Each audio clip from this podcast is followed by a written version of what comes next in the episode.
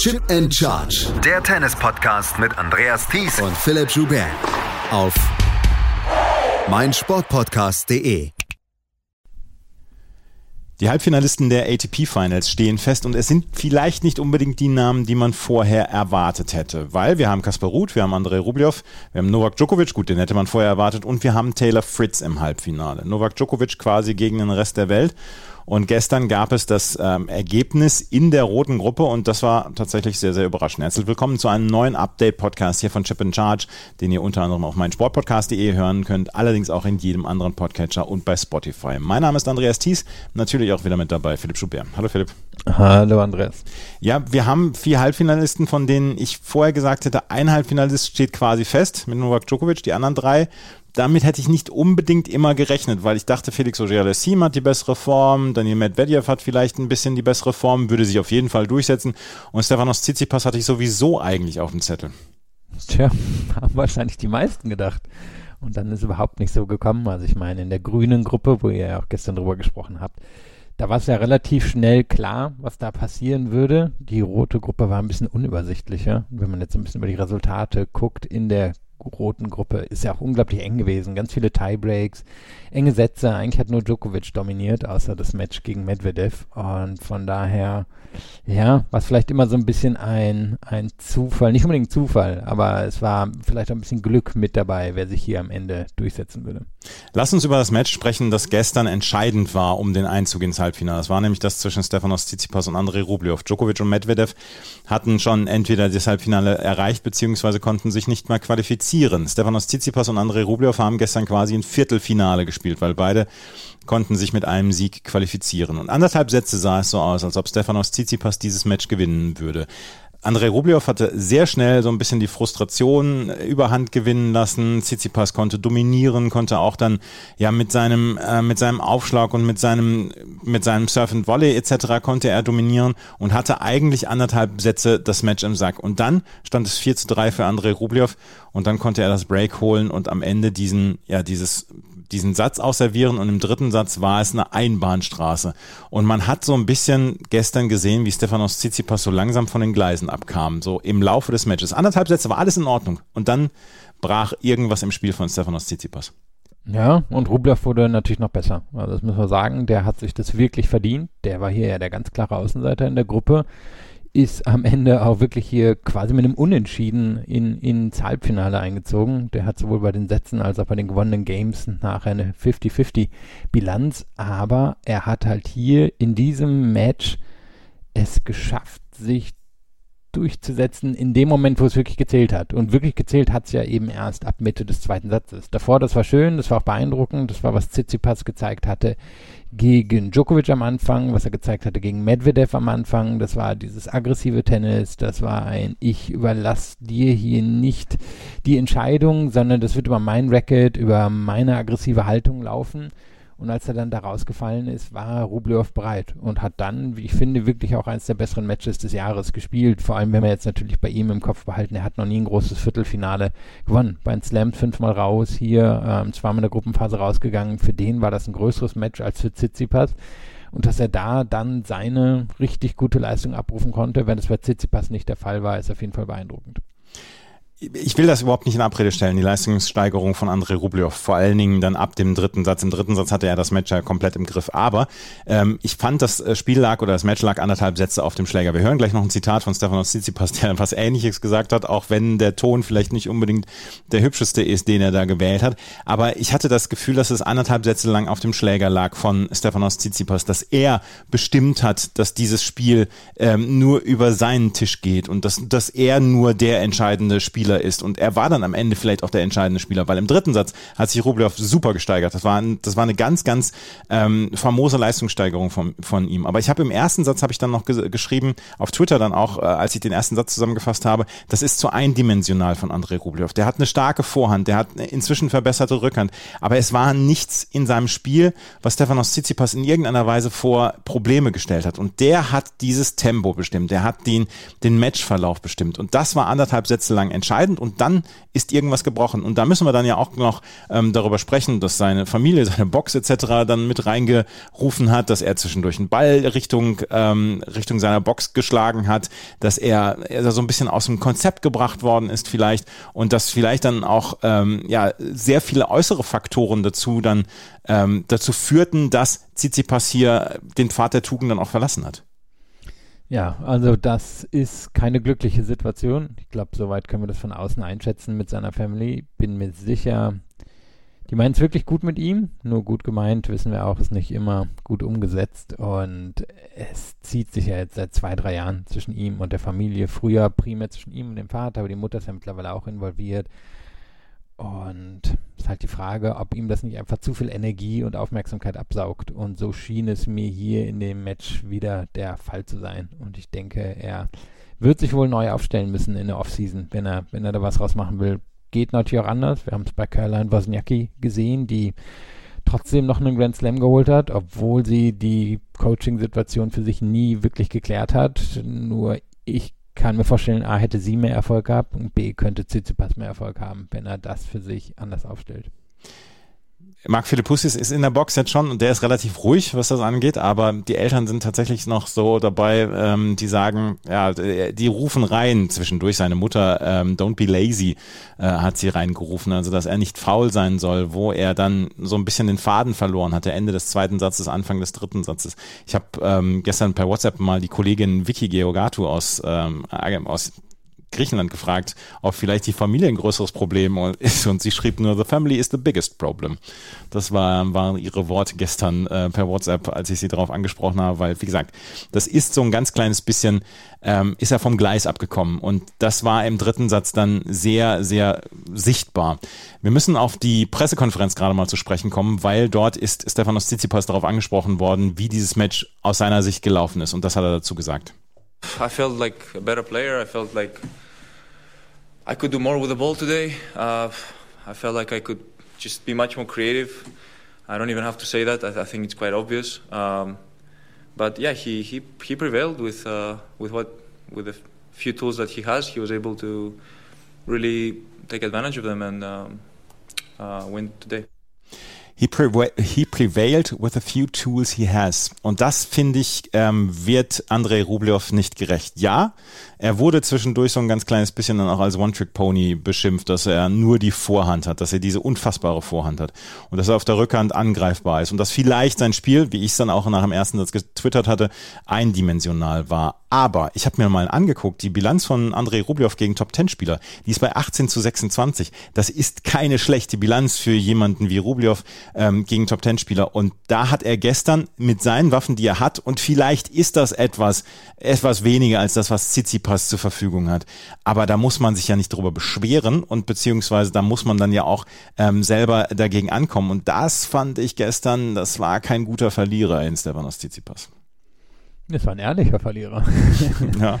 ähm, also so wie, wie er halt die Welt sieht in dem Moment. Äh, und äh, er hat ja recht. Also ich meine, in den Top Ten und generell im Tennis gibt es jetzt nicht so viele, die, die so viel am Ball können wie er. Das ist ja, das ist ja beeindruckend. Was er eben, klar, die Vorhand ist ein, äh, Rückhand ist ein klein bisschen wackelig, aber auch da einen vernünftigen Slice und er kriegt einen ordentlichen Topspin rein. Auf der Vorhand kann er so, so alles. Eine Abwehr ist er gut, er ist gut am Netz. Also Tsitsipas kann sehr, sehr viel und er kann auch mehr als Rublev.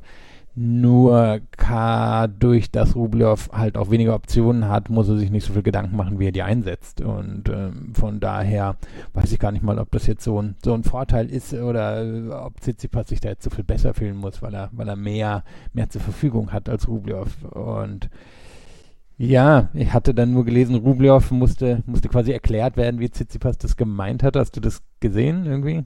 Nee, habe ich nicht gesehen. Nee, okay, ja, dann, dann gucken wir mal, ob wir das noch irgendwie rausfinden. Aber kann mir vorstellen, Rublev ist ja so ein bisschen, ja, so ein sehr netter Typ. Vielleicht hat er das einen falschen Hals bekommen, ich weiß es nicht. Ähm, ja, ich kann verstehen, dass es Leute irritiert hat, nur ich glaube, dass das ist Tsitsipas. So ist er. Ähm, so blickt er auch auf die Welt und der teilt es dann halt auch ohne großen Filter direkt mit. Ja, ohne großen Filter, das kann man ihm nicht vorwerfen. Auf jeden Fall hat gestern André Rublev mit ähm, in drei Sätzen dieses Halbfinale erreicht. Es ist sein größter Erfolg, das müssen wir sagen. Er hat noch nie das Halbfinale eines Grand Slams erreicht. Er hat hier dann auch noch nie die Gruppenphase überstanden. Das ist der größte Erfolg und er hat jetzt tatsächlich eine Chance, eine echte Chance, in dieses Finale einzuziehen, weil Kaspar Ruth ist jetzt nicht der übermächtige Gegner, ähm, den man sich, äh, den man sich vielleicht vorstellt in einem Halbfinale eines ähm, von ATP Finals, gerade auf so einem Boden, wie wir den in Turin in dieser Woche erlebt haben. Ja, und vor allem, weil Rublev, glaube ich, eine 4-0-Bilanz gegen mhm. ihn hat. Und ähm, meine, die meisten dieser Matches waren auf Sand. Und man würde jetzt beide natürlich auch primär erstmal für Sandplatzspieler halten. Nur glaube ich, dass die Bedingungen hier Rublev sehr gut entgegenkommen. Er war für mich diese Woche der bessere Spieler. Und ich würde ihn da auch als leichten Favoriten sehen. Vor allem, da er jetzt in der Lage war, auch von emotionalen Matches wiederzukommen. Also er, er hatte dieses erste Match gegen Medvedev was ja für ihn eine Riesengeschichte war und hat dann einen guten ersten Satz gegen Djokovic gespielt, hat einen zweiten verloren, sie allen so gegangen und ist dann aber heute auch wieder reingekommen. Und von daher glaube ich nicht, dass der jetzt emotional komplett abfallen wird. Und ich würde ihn als zumindest leichten Favoriten gegen Ruth sehen. 4 zu 1 steht die Bilanz und das einzige Match, was ähm, Ruth gewonnen hat, war letztes Jahr hier bei den ATP Finals in Turin. Mhm. 7-6 im dritten Satz. ja, also, mal gucken eine ganz enge Geschichte. Andrei Rublev gegen Kaspar Ruth, das ist das erste Halbfinale, was wir heute erleben werden. Das zweite Halbfinale ist das zwischen Novak Djokovic und Taylor Fritz. Novak Djokovic war schon qualifiziert gestern und war auch als äh, Gruppenerster qualifiziert. Und er traf gestern auf Daniel Medvedev und der ist so ein bisschen der Ritter der traurigen Gestalt. Er hat alle drei Matches verloren. Ähm, das passiert schon mal, aber er hat alle drei Sätze im Tiebreak des dritten Satzes verloren. Und das ist etwas, was wir so dann eher selten sehen. Gegen Tsitsipas 7-6 im dritten Satz, 7 zu 1 im Tiebreak. Gegen Rublev 9 zu 7 im Tiebreak des dritten Satzes. Gegen Djokovic gestern 7 zu 2. Es war ein famoses Match äh, über drei Sätze. Ähm, ich habe das sehr genossen, dieses Match. Und dafür, dass es ein Spiel um die in Anführungsstrichen goldene Ananas war, haben es sich beide ziemlich gegeben. Ja, es ging um Weltranglistenpunkte, ja, es ging auch noch um Preisgeld. Aber Djokovic hat da gestern sehr viel investiert in diesem Match und ähm, ich weiß nicht, ob ihm das heute noch so auf die Füße fällt. Er hat gestern in der Pressekonferenz gesagt, ja, ich hatte physische Probleme, aber ich möchte es meinem Gegner nicht zeigen und ich wollte dieses Spiel unbedingt gewinnen. Das hat man auf jeden Fall gesehen.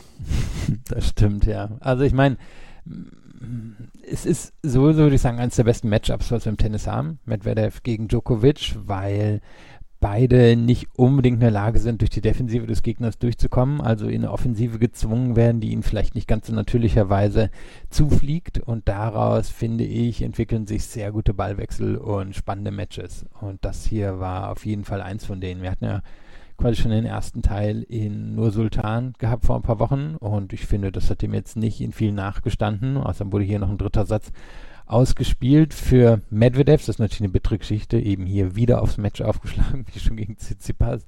Quasi mit derselben Scoreline verloren wie gegen Tsitsipas. Und trotzdem fand ich, war auch schon, ja, war, war schon ein gewisser Raum zwischen ihm und Djokovic. Djokovic hat am Ende, glaube ich, knapp 20 Punkte mehr gewonnen übers Match. Das, das ist schon ein Unterschied. Djokovic war schon der bessere Spieler und ist der bessere Spieler als Medvedev. Aber Medvedev kann ihn in Probleme bringen in einer Art, dass die anderen nicht können. Und ich kann mir vorstellen, für Medvedev war das jetzt wirklich nochmal ein, ich will es mir unbedingt zeigen und zumindest Djokovic zum Ende der Saison schlagen und das kann Djokovic natürlich nicht auf sich sitzen lassen. Das kann er nicht auf sich sitzen lassen. Gestern bei 5 zu 4 im dritten Satz, du hast es gesagt, schlug Medvedev auf den, äh, aufs Match auf und er wurde gefragt, was ist da passiert und er sagte ganz einfach, I sucked. Also ich hab's, ich hab's, ver, ich hab's versaut und ähm, Djokovic kam in dieses Match zurück und im Tiebreak hat er dann dieses Match dann an sich gerissen und konnte dann dieses Match gewinnen. Und ich habe so ein bisschen das Gefühl, ja, er wollte das unbedingt gewinnen, ich habe so ein bisschen das Gefühl, ähm, Djokovic will am Ende dieses Jahres nochmal ein Statement setzen. Ja, ich habe mich als Siebter qualifiziert. Ja, ich habe hier für sehr, sehr viel Aufsehen in diesem Jahr gesorgt, abseits des Tennisplatzes. Aber Leute, lasst euch mal gesagt sein, ich bin nach wie vor der beste Spieler der Welt und ähm, ich habe wirklich ein bisschen das Gefühl, dass so ein bisschen ähm, von ihm die Rachetour hier. Heute, dieser Woche zeige ich euch allen nochmal. Ja, und natürlich für ihn auch schon eine Vorbereitung, glaube ich, auf nächste Saison. Also wir wissen jetzt ja ganz offiziell, er wird in Australien spielen mhm. und er hatte eben diese super lange Pause über den Sommer im Vergleich zu allen anderen. Das heißt, er befindet sich eigentlich in einer anderen Saisonphase als die meisten. Für die ist das jetzt wirklich das Ende von einer langen, langen Saison. Und für ihn ist das jetzt quasi der zweite Teil von einer zerteilten 2022er Saison. Und jetzt schon mit einem Auge mindestens in Richtung Australian Open. Und ich glaube, die sind sein großes Ziel. Also der wird wahrscheinlich versuchen, wirklich nächstes Jahr das absolute Maximum aus der Saison zu holen, zumindest bei den großen Events. Gehe mal davon aus, dass er wirklich im Auge hat, alle vier Grand Slams zu gewinnen, um hier zwischen sich und Nadal ähm, eine gewisse Distanz zu bringen Und vor allem natürlich, weil mit Alcaraz von unten jetzt auch noch jemand durchgekommen ist, der so viel jünger als er ist und ihn ja auch in diesem Jahr schon geschlagen hat. Novak Djokovic trifft heute auf Taylor Fritz und ich habe so ein bisschen das Gefühl, Taylor Fritz könnte für ihn ein richtiges Problem werden. Es ist ein schneller Platz. Taylor Fritz hat hier in dieser Woche wirklich gut gespielt. Ich bin sehr gespannt auf dieses Match. Ja, hatten einmal eine enge Geschichte, war Australian Open vor zwei Jahren. Das war der berühmte was war, Muskelfaserriss im Bauch oder so mhm. bei Djokovic, die vier Millimeter oder sieben oder was das am Ende auch waren. Das war das Match. Ansonsten hat es Djokovic relativ dominiert. Ich glaube, er wird einen guten Return-Tag brauchen. Also er ist natürlich sowieso immer noch der beste Return-Spieler, aber er wird einen guten Return-Tag brauchen, um hier nicht in Situationen zu kommen, wo es am Ende so ein bisschen über Tiebreaks und über Glück entschieden wird. Klar, Djokovic ist immer noch der beste Spieler in Tiebreaks, nur ich glaube, darauf will er es nicht unbedingt ankommen lassen hier gegen Fritz. Und wenn Fritz das eng gestalten kann und eben verhindern kann, dass Djokovic in zu viele Aufschlagspiele reinkommt, dann würde ich ihm hier auch, Entschuldigung, würde ich ihm hier auch eine Chance geben. Daniel, ähm, Daniel Medvedev ist ausgeschieden. Ähm, er ist mit drei Niederlagen ausgeschieden, mit 6 zu 7 im dritten Satz. Äh, Djokovic wurde gestern gefragt nach dem ähm, 5 zu 4 und ob er sich da noch eine Chance ausgerechnet hatte. Und er sagte, naja, wenn man auf die letzten Matches guckt von ihm hier in Turin, dann habe ich mir natürlich noch eine Chance ausgerechnet. Medvedev hat in dieser Saison gute Leistung gezeigt und er war ja auch in dieser Hallensaison jetzt, in dieser abschließenden, war er ja auch gut drauf mit dem äh, Turniersieg in Wien dann ja auch und so weiter. Ähm, in Astana hat er gut gespielt. Insgesamt hat man so ein bisschen das Gefühl, die Magie ist verloren gegangen in diesem Jahr. Ich bin sehr gespannt, wie es nächstes Jahr laufen wird für ihn. Ja, die Magie ist für dieses Trio natürlich verloren gegangen. Für Zverev, Tsitsipas und Medvedev. Ähm, alle drei werden wahrscheinlich nicht super glücklich mit dieser Saison sein. Und werden alle eine Art von Neustart in der nächsten Saison hinlegen müssen, weil sich ist eben auch nochmal alles verschoben hat im Tennis. Wir haben oben immer noch Djokovic und Nadal. Gucken, wie sehr die in der nächsten Jahr in der Lage sein werden zu dominieren. Und dann haben wir von unten jetzt halt einen Haufen Spieler, nicht einen Haufen, aber einige, die nachkommen. Alcaraz und ähm, Rune natürlich und ähm, jemand wie Ruth hat nach oben hin aufgeschlossen, Fritz hat ein bisschen aufgeschlossen, Ogier Alessim hat ein bisschen aufgeschlossen. Also die, die Gesamtsituation ist eine ganz andere als am Anfang dieser Saison und ich kann mir vorstellen, dass es alle drei über die Offseason beschäftigen wird. Bei Alexander Zverev äh, beschäftigt ihn das wahrscheinlich schon seit Mai. Das ist möglich, ja, obwohl da hat er wahrscheinlich noch gehofft, dies noch, noch in die Saison eingreifen ja. zu können, aber ja, mal gucken. Ich habe den Teil gefunden aus der Pressekonferenz, wo Andrei Rublev auf die Frage reagiert hat oder auf die Aussage reagiert hat von Stefanos Tsitsipas, dass er nur few Tools hätte. Und ähm, er hat, ich übersetze es mal, er hat gesagt, ich weiß nicht, ob ich ähm, nur wenige Tools habe, wenn äh, man auf die individuellen Schläge einen ähm, raufschaut. Ich glaube, seine, ähm, seine Rückhand ist nicht besser als meine, seine Vorhand ist nicht besser als meine. Er ist schneller, ähm, und er ist natürlich der bessere Spieler, weil er auch höher in der Weltrangliste steht. Er hat die größeren Erfolge gehabt, aber ich habe, ich glaube nicht, dass ich ihn mit wenigen Tools besiegt habe. Ähm, ich habe gegen ihn dieses Jahr zweimal in drei Sätzen verloren. Bis auf das Monte Carlo Finale waren alle Spiele sehr umkämpft und das war eine sehr erwachsene Reaktion von Andrei Rublev und eine sehr nette Reaktion, wie du eben gesagt hast. Ja, good for you. Mhm. Good for you, genau. Andrei Rublev also im Halbfinale. Die Halbfinals finden heute statt und die Halbfinals ähm, lauten Kaspar Ruth gegen Andrei Rublev und Novak Djokovic gegen Taylor Fritz. Sehen wir ein Finale Djokovic gegen Rublev? Hm, ich glaube schon, ja glaube es im Moment auch. Wir werden morgen Abend nach dem Finale noch einen Podcast aufnehmen und das wird der letzte dann zu den ATP Finals sein. Gucken wir noch gerade aufs Doppel, weil da haben gestern nämlich Thanasi Kokinakis und Nick Kyrgios ganz knapp in zwei Tiebreaks gegen Nikola Mektic und Mate Pavic verloren, die dann ins Halbfinale eingezogen sind, treffen heute im Halbfinale auf Lloyd Glaspool und Hario Heliovara und ähm, die anderen, die sich qualifiziert haben, das war Wesley Kohlhoff und Nils Kapski durch diesen Zweisatzsieg von äh, Mektic und Pavic haben sie sich fürs Halbfinale qualifiziert. Sie treffen heute auf Rajiv Ram und Joe Salisbury. Früher fanden die ATP Finals in London statt. Und wenn die ATP Finals in London stattgefunden hätten mit drei Spielern in drei verschiedenen Doppeln aus Großbritannien, dann hätte das noch ein bisschen mehr ähm, ja, für, für Aufsehen gesorgt. So sind es vier Doppel, die vielleicht dann auch die stärksten im gesamten Jahr waren, weil hier haben sich, glaube ich, wirklich die stärksten und die formstärksten durchgesetzt. Lars Pool und Tilly haben in den letzten Monaten einfach herausragend gespielt. Ja, wird es auch so aufteilen. Also die, die für mich klar beiden besten in diesem Jahr, ähm, Ram Salisbury und Kulhoff Skapski.